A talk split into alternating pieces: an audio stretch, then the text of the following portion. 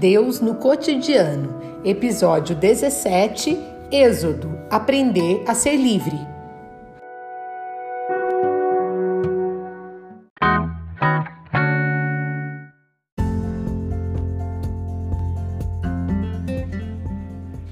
Quando o Faraó deixou o povo partir, Deus não o guiou pelo caminho da Palestina, que é o mais curto, porque Deus achou que, diante dos ataques, o povo se arrependeria e voltaria para o Egito. Então fez o povo dar uma volta pelo deserto até o Mar Vermelho. Javé ia na frente deles, de dia numa coluna de nuvem para guiá-los, de noite numa coluna de fogo para iluminá-los. Desse modo, podiam caminhar durante o dia e a noite. De dia, a coluna de nuvem não se afastava do povo, nem de noite, a coluna de fogo.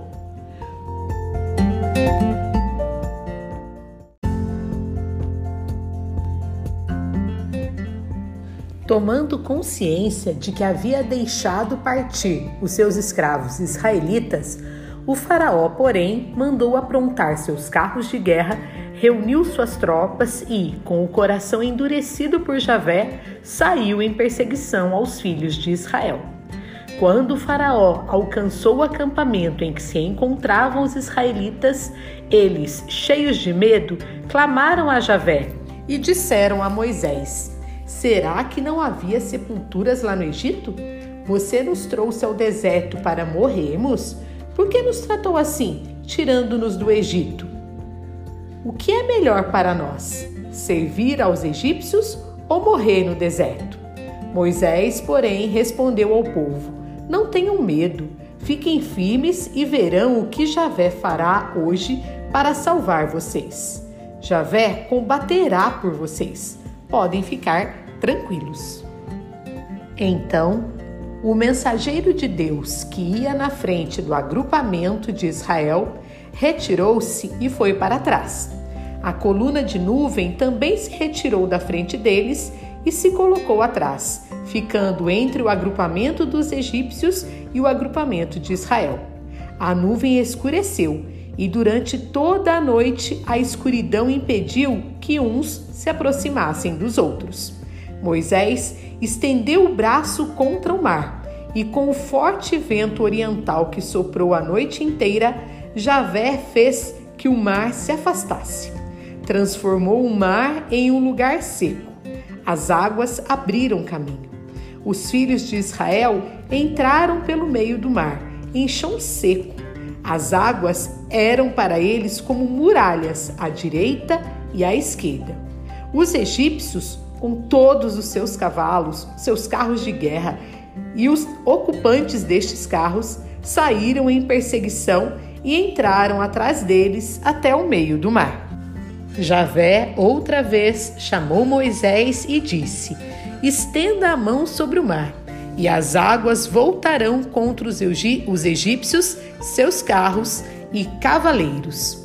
Moisés assim o fez, e as águas de fato voltaram, cobrindo tudo. Nenhum só egípcio se salvou. Os filhos de Israel, porém, passaram pelo meio do mar a pé enxuto, enquanto as águas se erguiam em forma de muralhas, à direita e à esquerda. Nesse dia, Javé salvou Israel das mãos dos egípcios, e Israel viu os cadáveres dos egípcios à beira-mar. Israel viu a mão forte com que Javé atuou contra o Egito. Então, o povo se rendeu a Javé e acreditou nele e no servo Moisés.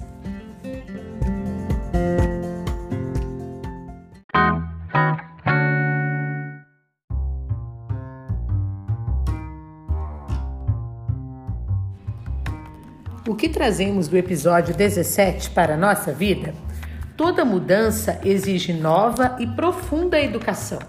O deserto será o lugar para aprender e amadurecer a vida em liberdade. Nessa caminhada, Deus está acompanhando continuamente seu povo, guiando-o de tal maneira que este não desanime nem volte atrás. Começa aqui a luta para manter a liberdade recém-conquistada.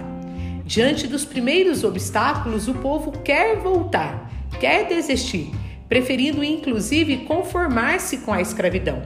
As palavras de Moisés, porém, mostram que Deus é o aliado do povo neste momento difícil.